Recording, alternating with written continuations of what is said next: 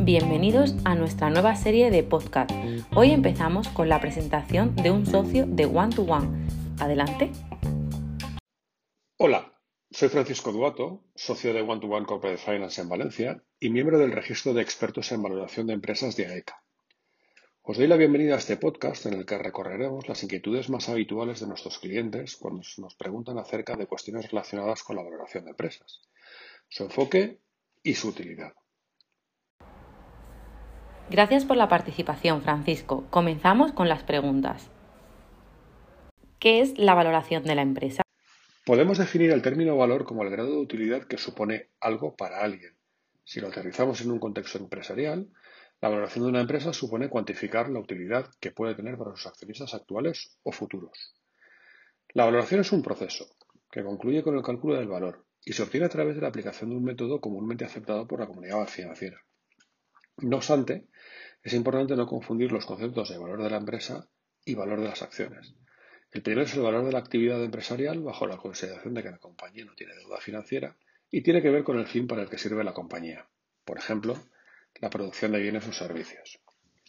El valor de las acciones es el valor de la compañía menos su deuda financiera y podríamos decir que está relacionado con la utilización instrumental que se puede hacer de la compañía, por ejemplo, para intercambiar sus acciones en el mercado.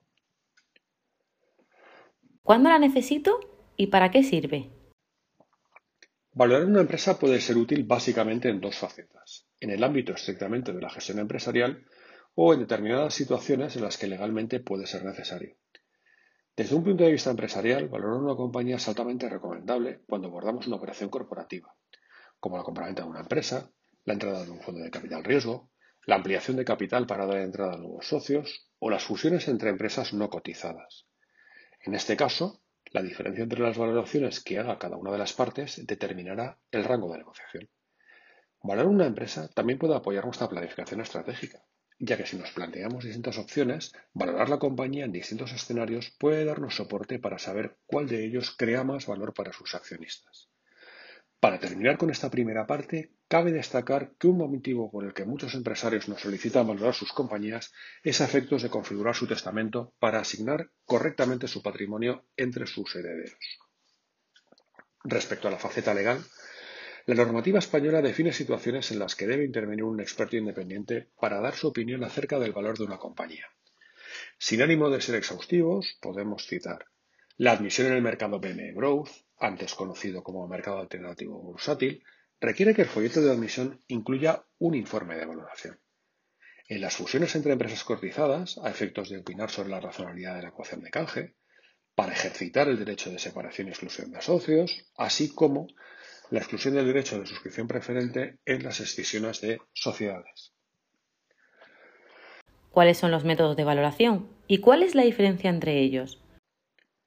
En el ámbito de las pequeñas y medianas empresas podemos enfocar la valoración desde tres puntos de vista.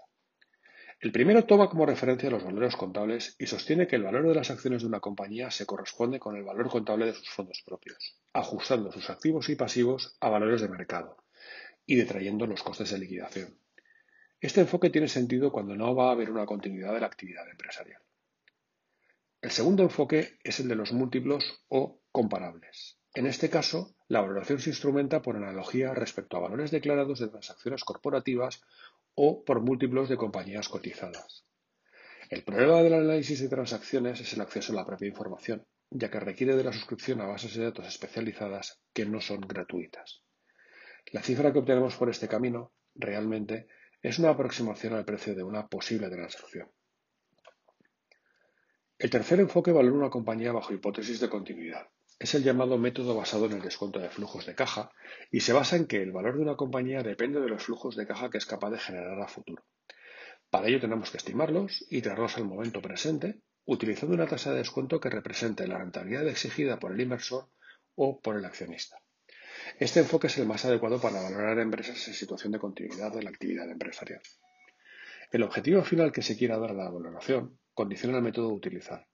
En este sentido, el método variará en función del destinatario. Por ejemplo, un inversor financiero buscará rentabilidad en un periodo de tiempo determinado y un inversor industrial puede buscar adquirir más cuota de mercado, eliminar un competidor o incorporar una nueva línea de actividad. Es muy importante comprender que la valoración de empresas no es una ciencia exacta y sobre todo no confundir los conceptos de valor y precio. El valor depende de la aplicación de un método, mientras que el precio es consecuencia de un acuerdo en el contexto de una transacción corporativa. ¿Qué factores afectan al valor de la empresa? Desde una perspectiva financiera, si nos centramos en el enfoque del descuento de flujos de caja, el valor depende de las variables que nos determinan. Si queremos valorar la compañía, tendremos que gestionar bien las variables que determinan el beneficio antes de intereses e impuestos, así como la optimización de las inversiones en activos fijos y en capital circulante. Ahora bien, no podemos olvidar que las empresas no viven en islas desiertas. El entorno competitivo y económico influye directamente en las perspectivas futuras de cualquier compañía y tiene impacto en su valor. ¿Cómo afecta la valoración al precio? Disponer de una buena valoración es clave porque permite identificar y cuantificar los elementos que crean valor. Nos permite sensibilizar las variables que tienen un mayor impacto y nos da argumentos para defender nuestra posición en una situación concreta. Cuando estamos inmersos en una operación corporativa, resulta fundamental disponer de un informe riguroso para tener armas que permitan desplegar una buena negociación con los potenciales compradores, que a su vez realizarán su propia valoración para determinar cuánto están dispuestos a pagar por la compañía. Bueno, hasta aquí han llegado nuestras preguntas sobre valoración. De nuevo, gracias por la colaboración, Francisco. Muchas gracias por vuestra asistencia. Ha sido un placer compartir con vosotros estos temas y quedo a vuestra disposición para profundizar sobre ellos.